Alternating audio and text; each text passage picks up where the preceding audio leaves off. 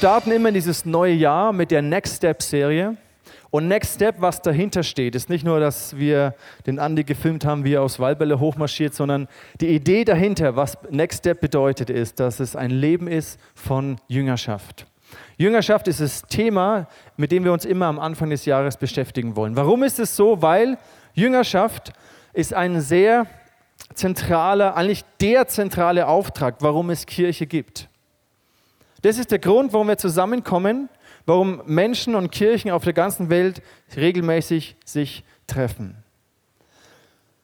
Lass uns diese Stelle lesen aus dem Matthäusevangelium, wo Jesus seinen Jüngern diesen zentralen Auftrag gegeben hat. Im Matthäusevangelium Kapitel 28. Das ist nach der Auferstehung von Jesus. Jesus hat Zeit verbracht mit seinen Jüngern, hat ihnen alles erklärt, hat sie geteacht. Und dann heißt es hier, darum sagt er ihnen, geht hin zu allen Völkern und macht die Menschen zu meinen Jüngern. Tauft sie auf den Namen des Vaters, des Sohnes und des Heiligen Geistes und lehrt sie, alles zu befolgen, was ich euch geboten habe. Und seid gewiss, ich bin jeden Tag bei euch bis zum Ende der Welt. Das Wort Jünger und Jüngerschaft ist ja ein bisschen für uns eigentlich so nicht mehr so geläufig. Auch wenn du vielleicht äh, neu in Gemeinde bist und gerade so dich am Orientieren bist, was es mit Glauben und Kirche alles auf sich hat, dann hat man vielleicht ein Verständnis von dem Wort Jünger, was so irgendwie so komisch ist. So ein bisschen, da ist irgendwie so ein Meister, Guru, irgend so Typ und andere machen irgendwie, was der sagt. Und Jüngerschaft, ich mag das deutsche Wort auch nicht so arg. Es Im Englischen hört sich, ist es mehr verständlich, das heißt Discipleship. Und Discipleship heißt eigentlich vom Wort her, dass wir alle Schüler sind, dass wir Lernende, Lernende sind, dass wir Studenten sind, dass wir Trainees sind und dass Jesus uns alles beibringen möchte dass unser Leben, in einer anderen Übersetzung heißt es nicht nur, lehrt sie alles zu befolgen, sondern lehrt sie so zu leben, wie ich es euch aufgetragen habe. Und Jüngerschaft, dieser Prozess, wo wir in dieser Beziehung zu Jesus wachsen, bedeutet nicht nur, dass wir theoretisches Wissen, Bibelwissen oder theologisches Wissen in unseren Kopf reinpressen, sondern es heißt, dass wir lernen, mit Jesus einen Schritt nach dem anderen zu gehen. Das heißt nicht, dass unser Leben von heute auf morgen, sobald du gläubig wirst und mit Jesus unterwegs bist, dass von heute auf morgen alles rosig ist, sondern es ist ein Prozess, wo wir Schritt für Schritt lernen, Jesus immer mehr zu vertrauen.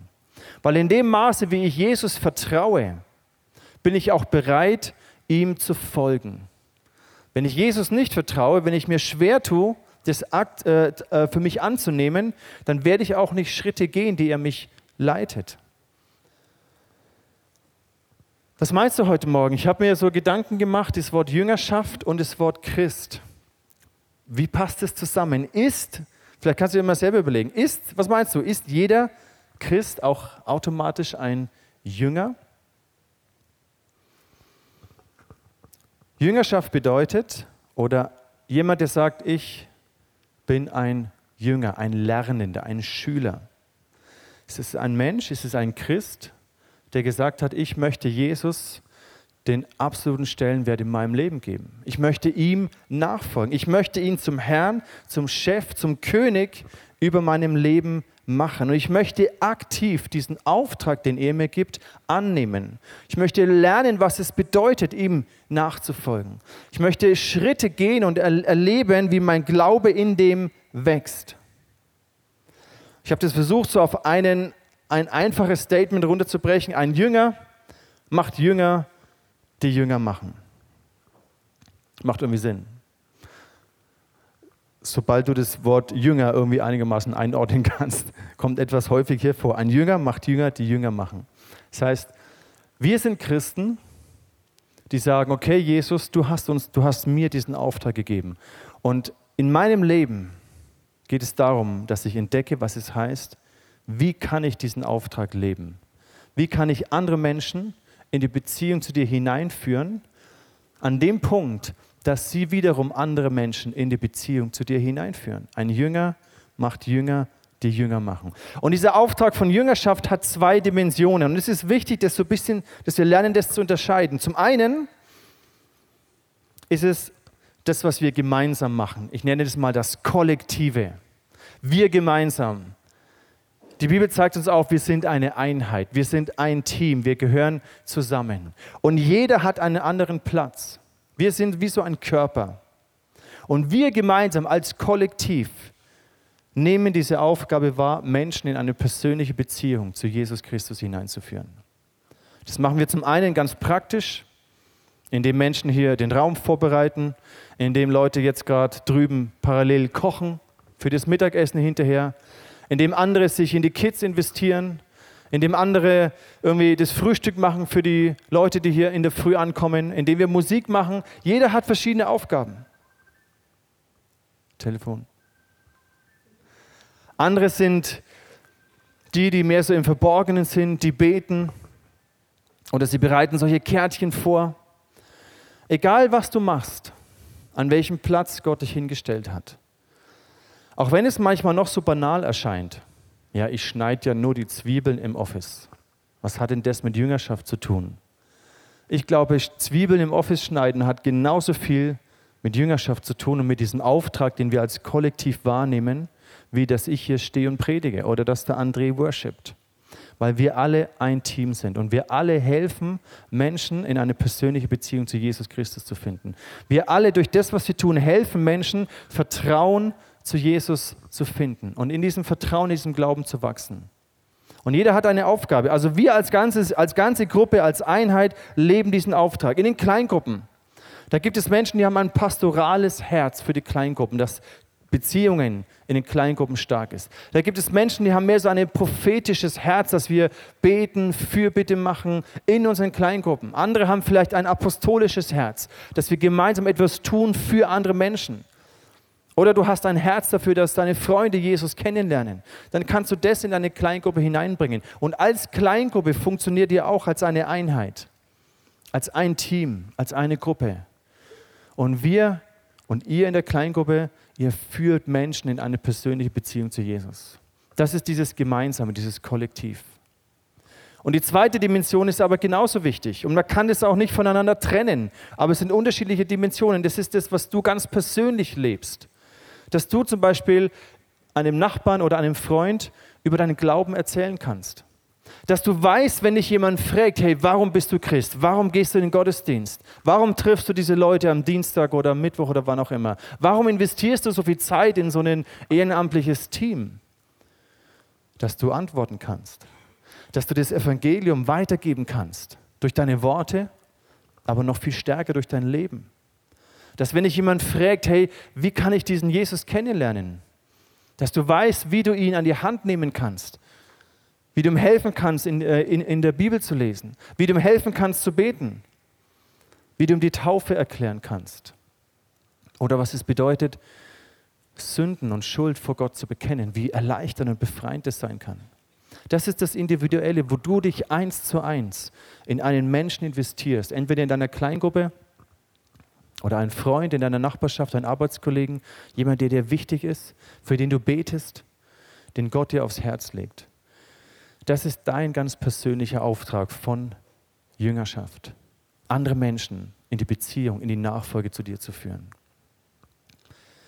Wir machen uns immer so am Anfang des Jahres Gedanken, was das denn bedeutet und wie wir als ganze Gemeinde, was die nächsten Schritte sind, die wir gehen können, wie wir als ganze Gemeinde, aber wie du auch persönlich, wie wir diesen Auftrag von Jesus wahrnehmen können.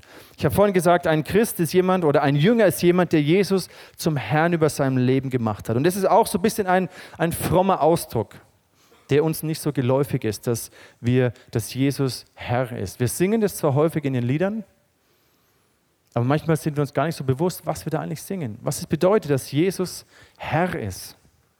Weil eigentlich vom Naturell her sind wir ja Menschen, die sehr eigenständig und unabhängig sein wollen und es gar nicht so gerne haben, wenn uns jemand sagt, was wir tun sollen.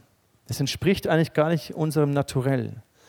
Und in der Arbeit, da macht es vielleicht Sinn, da habe ich einen Vorgesetzten und da bekomme ich mein Geld und dann muss ich das halt tun, was der mir sagt. Aber ich bin ja auch auf eine gewisse Art freiwillig hier. Aber in unserem Privatleben oder allgemein in unserem Leben ist es gar nicht so natürlich und gar nicht so selbstverständlich, dass wir sagen, hey, du sollst Herr sein über mein Leben. Was ist überhaupt mein Leben? Was bedeutet es, dass Jesus Herr ist über meinem Leben?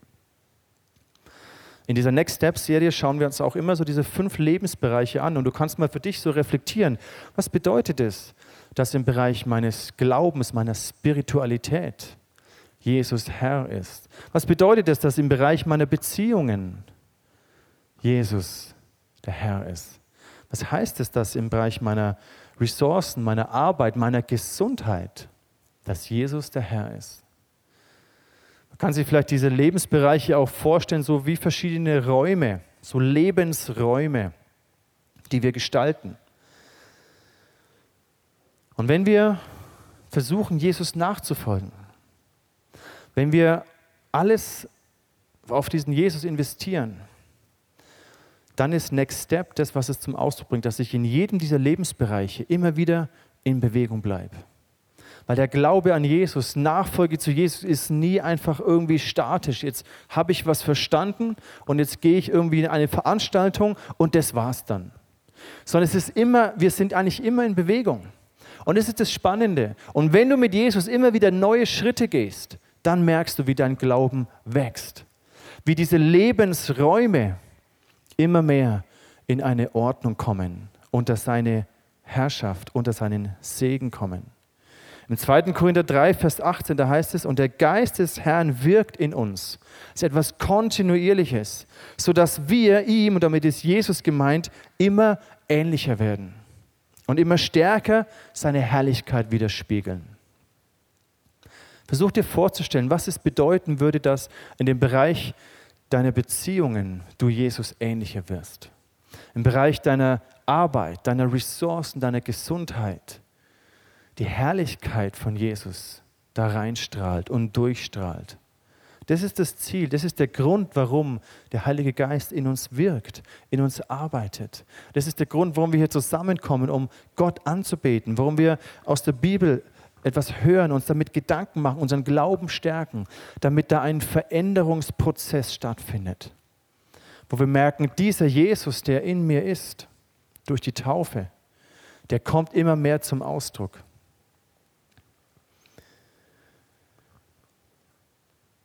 Als Jesus seine Jünger berufen hat, vielleicht kennst du die Geschichten aus den Evangelien, da ist dieser Zolleinnehmer, der sitzt da und knöpft den Leuten das Geld ab. Levi heißt er.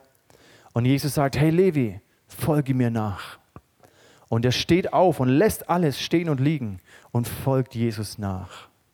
Oder Petrus, der Fischer war, voll in seinem Fischerbusiness war. Jesus kommt und sagt, Petrus, folge mir nach. Und er steht auf, lässt sein Business liegen und folgt Jesus nach. Er geht ihm einfach hinterher. Und irgendwas hat Jesus gehabt, was diese Männer fasziniert hat, was sie angezogen hat, wo sie gemerkt haben, boah krass, mein, mein ganzes Business ist nicht so viel wert, wie dass ich jetzt die Möglichkeit habe, mit diesem Rabbi mitzugehen. Jesus ist rumgegangen und hat gesagt, folge du mir nach. Und seine Jünger haben alles verlassen, alles aufgegeben. Ihr ganzes Leben hat sich verändert und sie sind diesem Jesus nachgefolgt. Der Vorteil, den Jesus hatte, war, er war Jesus. Jetzt hat er uns den Auftrag gegeben, führt die Menschen, macht sie zu meinen Jüngern. Und das Problem, das wir haben, ist, dass wir manchmal sehr fehlerhaft, manchmal sehr schwach diesen Jesus repräsentieren. Wenn ich sage, hey, folgt diesem Jesus nach, wenn wir das sagen als Gemeinde, wir versuchen Menschen in eine persönliche Beziehung, in Nachfolge zu Jesus zu führen, dann ist es manchmal ein bisschen ein Unterschied, als wenn Jesus selber hier stehen würde und zu euch predigen würde und sagen würde, folge mir nach. Wie ist es mit dir, wenn du mal das letzte Jahr so ein bisschen anschaust, welche Schritte bist du mit Jesus gegangen? Wo gab es Bereiche in deinem Leben, wo du Jesus erlebt hast, wo du gemerkt hast, wow, ich habe eine Entscheidung getroffen, ich habe Dinge losgelassen, ich habe vielleicht Denkmuster oder Wertemuster in meinem Leben verändert. Und ich habe diesen Jesus mehr kennengelernt. Ich bin sicher, auch dieses Jahr gibt es in deinem Leben Schritte, die Gott dich führen möchte, wo, du, wo Jesus innerlich mit dir geht, wo du lernst ihm zu vertrauen, wo du spürst, dass er mit dir ist, wo dein Glaube wächst und wo diese Lebensbereiche immer mehr in eine göttliche Ordnung kommen. Dass die Herrlichkeit von Jesus, die Natur von Jesus, das Wesen, der Charakter von Jesus immer mehr durch dein Leben, durch deine Lebensräume, durch deine Lebensbereiche zum Ausdruck kommt. Das ist Jüngerschaft. Das ist Nachfolge. Und da gibt es einen Unterschied, ob ich einfach nur an Jesus glaube, so an die grundsätzliche Wahrheit des Evangeliums. Ich glaube, dass Jesus für mich gestorben ist und dass ich dadurch Christ geworden bin und irgendwann in den Himmel komme. Das ist die eine Sache. Aber Nachfolge ist nochmal wie eine zweite Entscheidung, die ich treffen muss. Bin ich wirklich bereit, meine Lebensbereiche unter die Herrschaft von Jesus zu stellen? Und wie gesagt, es entspricht eigentlich nicht unserem Naturell, weil wir tendenziell sehr unabhängig und eigenständig sein wollen. Aber es ist eine bewusste Entscheidung. Jesus ruft dich auch, folge mir nach, werd mein Jünger, lerne von mir damit mein Geist in dir arbeiten kann, dich verändern kann, dass dein Leben in eine Ordnung kommt, dass meine Herrlichkeit in dein Leben hineinkommen kann. Aber das ist eine bewusste Entscheidung, die du treffen kannst und auch treffen musst.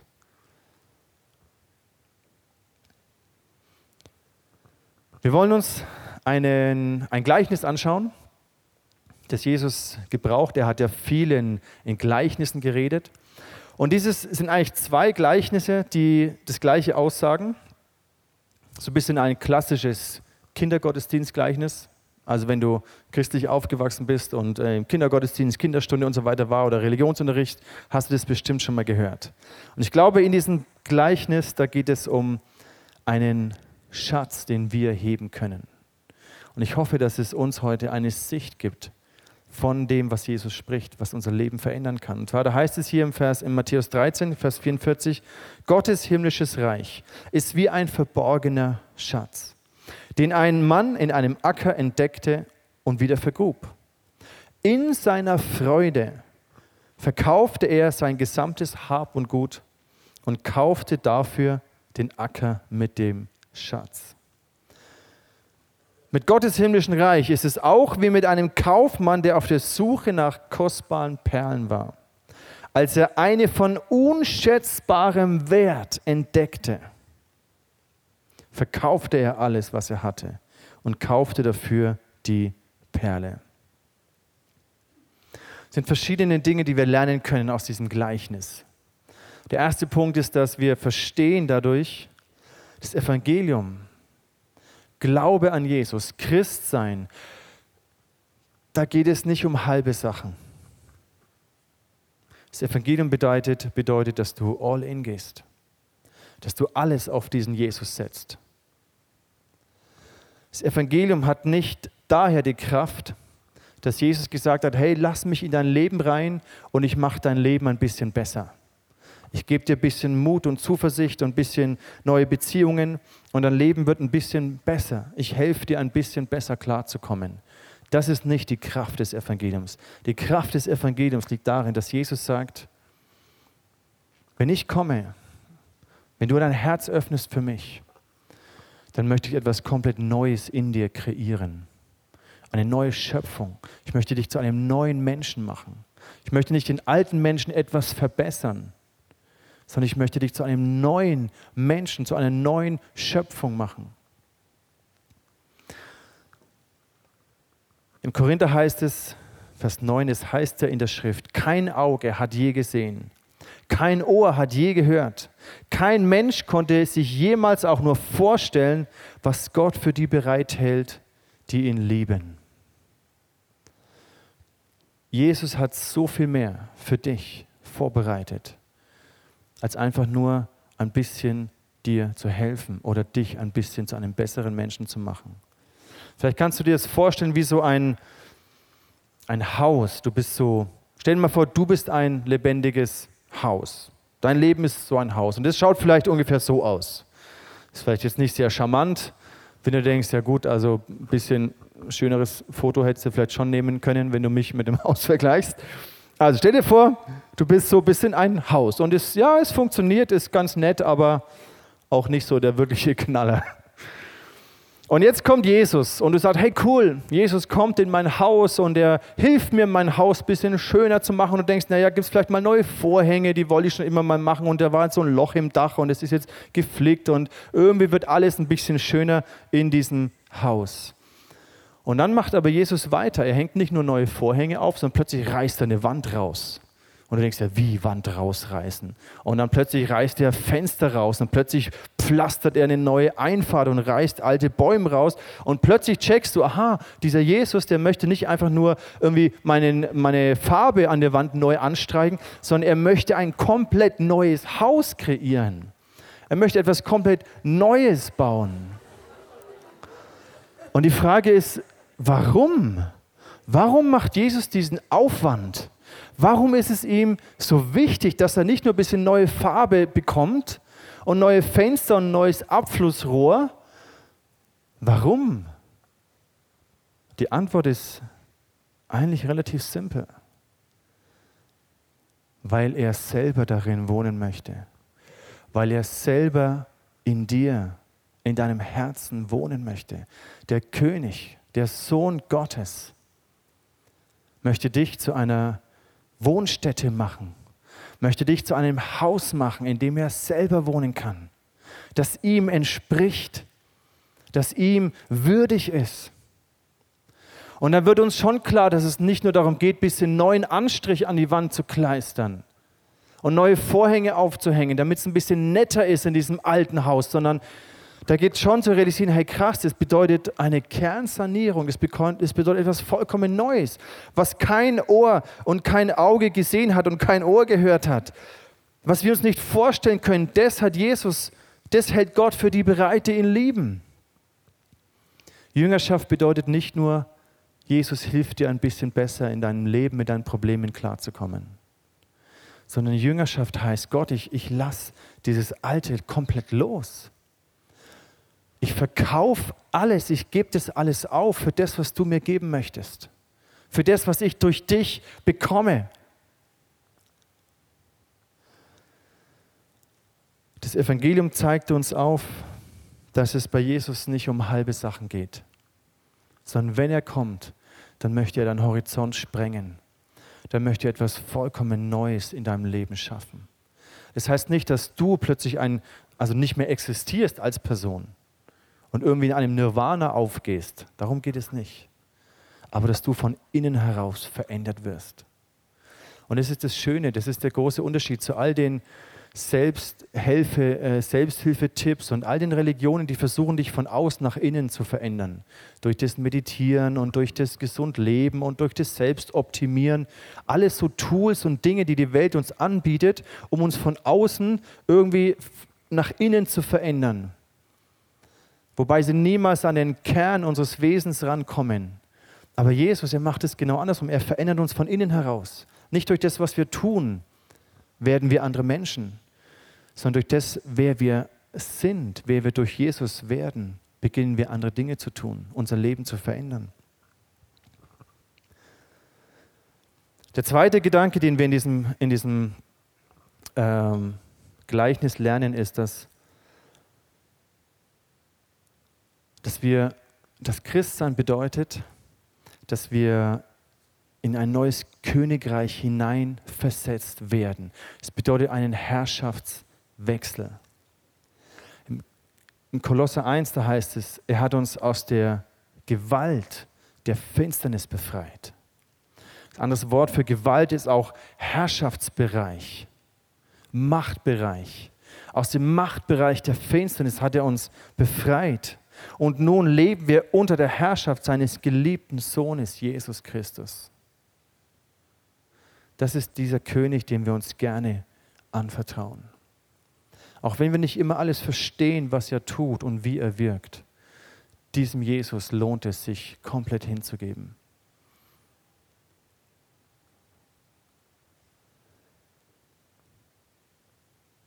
Vielleicht kennst du die, die Filme Lion King. Oder vielleicht schaust du den neuen Robin Hood-Film, der jetzt im Kino läuft, und es ist eigentlich immer das Gleiche. Da, wo der falsche König regiert, zerfällt das Land im Chaos und die Menschen leiden. Aber sobald der richtige König wieder auf dem Thron sitzt, kommt Ordnung, kommt Frieden, kommt Sicherheit.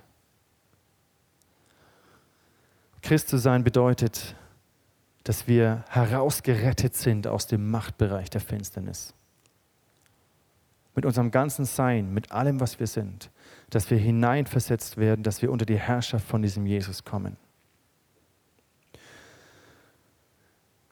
Was hat es jetzt mit dieser Bedingung auf sich, alles zu verkaufen? Warum musste dieser Typ, der den Schatz gefunden hat, alles verkaufen? Das lesen wir hier in dem Vers. Er hat diesen Schatz gesehen und dann er verkaufte sein gesamtes Hab und Gut und kaufte dafür den Acker mit dem Schatz.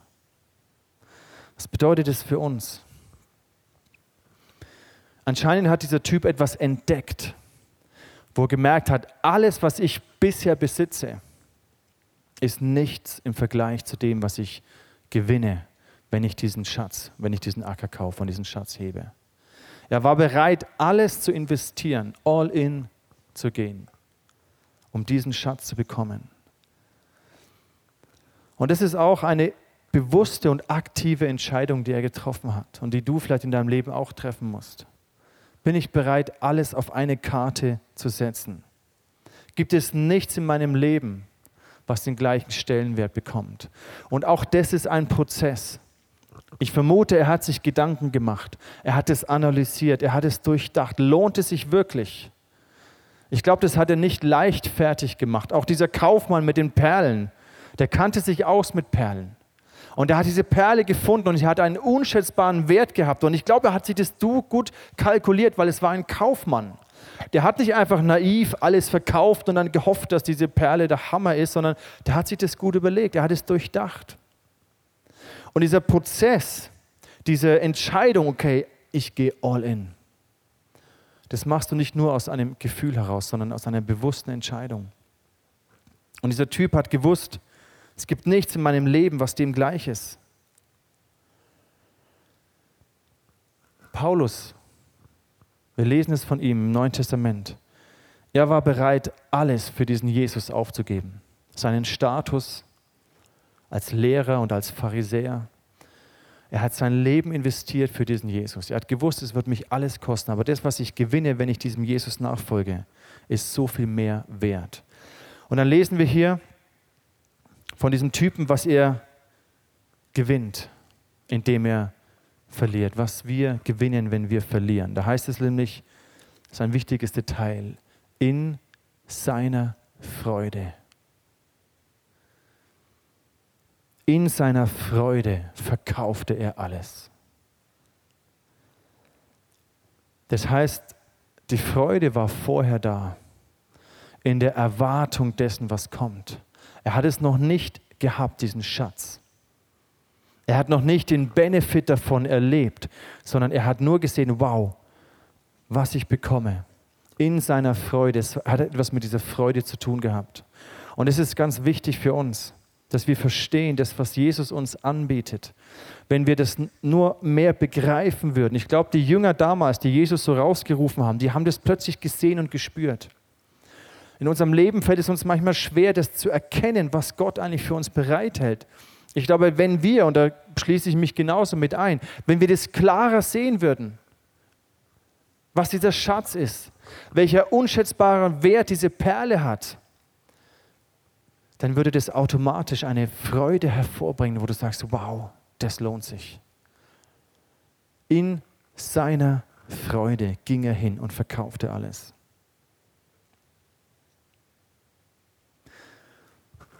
Wir waren in der Schweiz jetzt bei unserer Familie und mein Schwager ist gerade in Colorado dabei, ein Haus zu bauen. Und er hat uns erzählt von diesen Containern, die er da baut. Das heißt, er lässt sich für, keine Ahnung, 3000 Dollar so einen Container hinkarren auf sein Grundstück. Und dann baut er so vier Container zusammen und obendrauf nochmal drei und das soll dann ein, ein Haus werden. Also richtige so LKW-Container. Könnt ihr euch vorstellen, solche richtigen Eisenteile. Und ganz ehrlich, ich konnte mir das nicht vorstellen. Ich habe mir gedacht, wie du lebst du willst in einem Container leben? Kann ich nicht nachvollziehen. Ich konnte es mir nicht vorstellen. Ich habe sowas noch nie gesehen. Bis er mir so eine Animation gezeigt hat, die Zeichnungen aus seinem Computerprogramm, wie das dann mal aussehen wird. Und dann habe ich es gesehen und habe mir gedacht, boah, krass, hätte ich nicht gedacht. Wie man aus Containern ein Wohnhaus kreieren kann. Das ist absolut stylisch, super gedämmt und ausgebaut und alles wunderbar. Du erkennst es von außen fast nicht mehr, dass es Container sind. Und da habe ich mir gedacht, ja, das ist genau das. Wir können uns das oft nicht vorstellen. Und Jesus konnte halt seinen Jüngern und diesen Leuten irgendwie zeigen, was es bedeutet, ihm nachzufolgen. Er hat irgendetwas gehabt, was die Menschen dazu, was sie, was sie zu ihm hingezogen hat. Und als der Lukas mir dieses Bild gezeigt hat, habe ich gemerkt, ja, so geht es uns sehr häufig. Wir können uns das nicht vorstellen, was Gott für uns vorbereitet hat. Deswegen sind wir so zögerlich in dem, hey, bin ich wirklich bereit, das aufzugeben? Bin ich wirklich bereit, Jesus, mich ihm unterzuordnen? Ihn zum Herrn über meinem Leben zu machen? Bin ich wirklich bereit, meine Lebensbereiche, meine Beziehungen, meine Arbeit, meine Zeit, meine Ressourcen, alles, was ich bin, was mich ausmacht, bin ich wirklich bereit, es ihm anzuvertrauen? Mich selbst zu verleugnen in dem, das bedeutet, meine eigenen Prioritäten unten anzustellen. Bin ich wirklich bereit, dieses Gebet zu beten, Gott nicht mein Wille, sondern dein Wille soll geschehen? Das ist die Essenz von Nachfolge. Im Römerbrief, da heißt, da schreibt Paulus, im Übrigen meine ich, dass die Leiden der jetzigen Zeit nicht ins Gewicht fallen, wenn wir an die Herrlichkeit denken, die Gott bald sichtbar machen und, die er, und der, an der er uns teilhaben lassen wird. Das Problem ist, wenn, wenn dir jemand mit dem fetten Porsche vor deinem Haus aufhört und sagst, hey, bist du bereit, dein altes Auto gegen diesen neuen Cayenne Porsche einzutauschen, sagst du, Deal. Mach mal, weil du siehst es. Aber wenn Jesus zu dir kommt und anklopft und sagt, hey, bist du bereit, deine, deine Karrierepläne und deine Beziehungen, alles, was du lebst, einzutauschen gegen etwas, was ich dir geben möchte? Das Problem ist, wir, wir sehen das noch nicht so. Wir können es uns oft nicht vorstellen. Aber dieses, diese Spannung, dass wir es nicht sehen, aber trotzdem glauben, ist genau, wozu die Bibel uns beruft. Im Glauben zu leben, im Vertrauen zu leben, dass dein Wort wahr ist.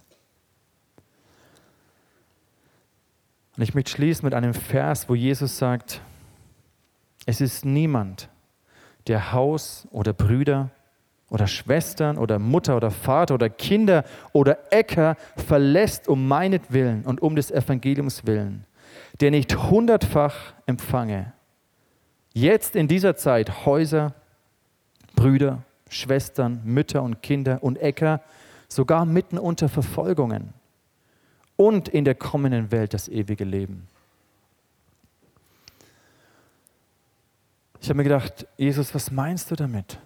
Heißt es jetzt, ich bekomme 100 Häuser und, und 20 neue Kinder und Brüder und, und, und Äcker?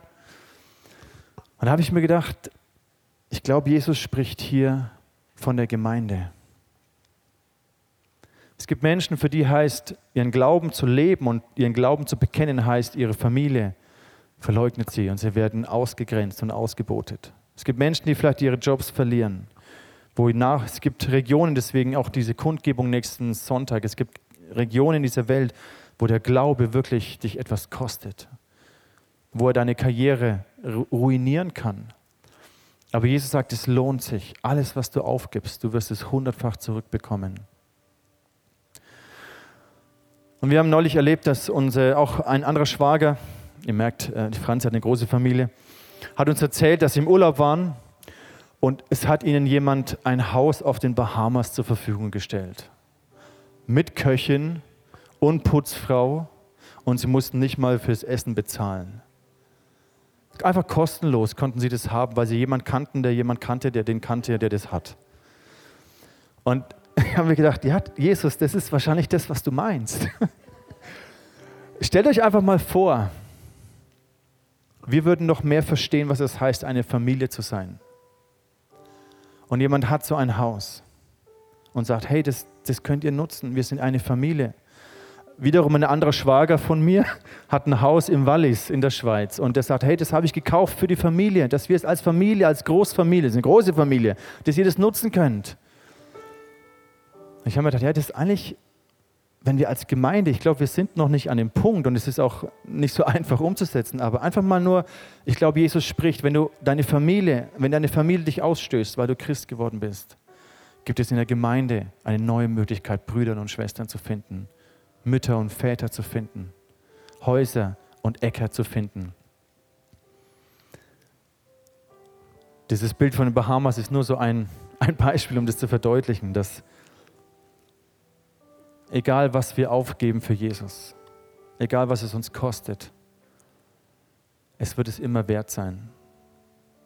Und ich wünsche mir, dass in deinem Herzen, in diesem, in diesem neuen Jahr, dass dieser Glaube wächst. Es braucht Zeit zu sagen, Gott, ich, das, woran ich mich bisher geklammert habe, worauf ich bisher meinen Wert und meine Sicherheit, meine Identität gezogen hat, ich lasse das los. Ich will entdecken, was du mir schenkst. Das ist ein Prozess, der manchmal nicht so leicht ist. Deswegen ist auch Jüngerschaft ein Schritt nach dem anderen. Nicht alles auf einmal. Ein Schritt nach dem anderen.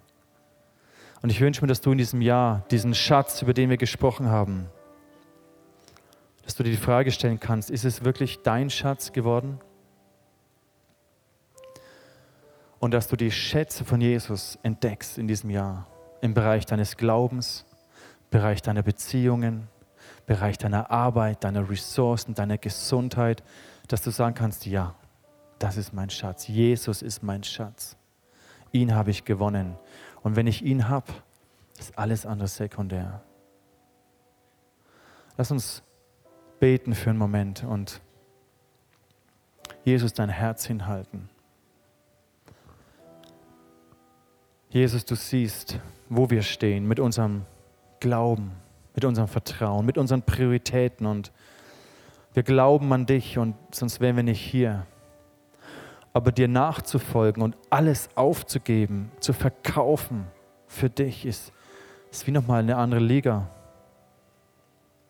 Ich bitte dich, Jesus, dass du jedem zeigst in diesem Jahr, was es für ihn persönlich bedeutet, den nächsten Schritt zu gehen. Altes loszulassen, Neues zu ergreifen. Gib uns den Mut und die Kraft, Schritte zu gehen, dir zu vertrauen.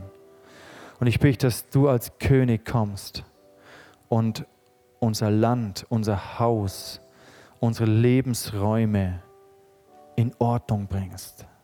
Nicht nur das alte bisschen neu anstreichst, sondern dass du etwas komplett Neues kreierst. Und dafür segne ich dich in Jesu Namen dass die Herrlichkeit Gottes durchbricht in deinen Lebensräumen, im Bereich deiner Beziehungen, deiner Arbeit, deiner Ressourcen. Dass du Schritte im Glauben gehst und merkst, wie es sich lohnt, auf Jesus zu vertrauen. Wie du merkst, es ist ein unschätzbarer Wert, den du bekommst, den du gewinnst, wenn du verlierst. Ich segne dich mit diesem Vertrauen. Und ich möchte dir sagen, folg Jesus nach. Werde nicht nur ein Christ, sondern ein Jünger. Werde eine Person, die Jesus folgt. Und indem du Jesus nachfolgst, wirst du Wunder erleben.